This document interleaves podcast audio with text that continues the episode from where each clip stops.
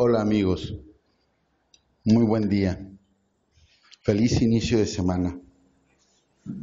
Hoy les quiero compartir esta reflexión esperando que esta semilla edifique tu vida, que la puedas meditar y que te sirva de apoyo para cualquier situación que se quiera levantar en tu contra. Comenzamos. Lucas 18, 15 al 17. Traían a él los niños para que los tocase, lo cual, viendo los discípulos, le reprendieron. Mas Jesús, llamándolos, dijo, Dejad a los niños venir a mí, y no se lo impidáis, porque de los tales es el reino de Dios. De cierto os digo que el que no recibe el reino de Dios como un niño, no entrará en él. Mateo 18:3. Y dijo, de cierto os digo, que si no os volvéis o hacéis como niños, no entraréis en el reino de los cielos. Primera de Corintios 14:20.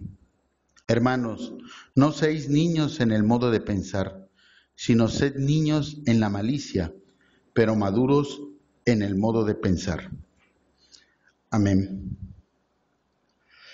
reflexionando sobre, sobre esta, esta, esta palabra, sí, a veces me doy cuenta qué tan fácil es acercarnos al reino de los cielos, qué tan fácil es ser como niños y acercarnos a Él.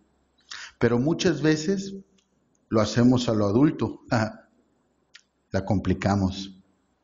Peor aún, lo complicamos para otros al no saber ni actuar ni tomar las cosas como los niños. Con el paso de nuestro crecimiento, vamos cambiando nuestras aptitudes y valores a los de este mundo. Nuestros intereses cambian conforme a nuestra madurez, supuestamente. No, y no es que está mal. El problema es que los cambiamos fijando nuestra mirada en cómo necesitamos que nos vea el mundo para no ser rechazados a pesar de que esto vaya en contra de nuestros propios intereses, ya sean personales o espirituales. Dejando de ser quienes somos muchas veces, perdiendo el sueño que teníamos para nosotros desde niños, generando frustraciones, que con nuestras actitudes y acciones lo único que refleja es una gran amargura que no permite ser o aceptar y comprender muchas veces a los que sí siguen teniendo el espíritu de niño. Seamos como los niños en nuestra mente y corazón, actuando con benignidad en todo lo que hacemos.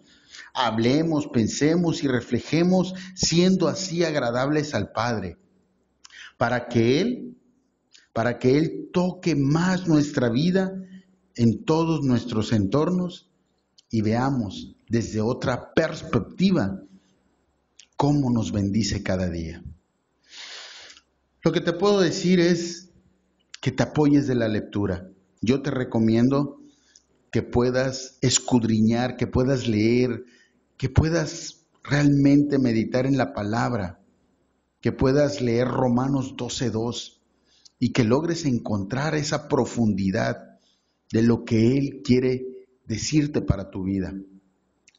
No me queda más que despedirme deseándote una excelente semana.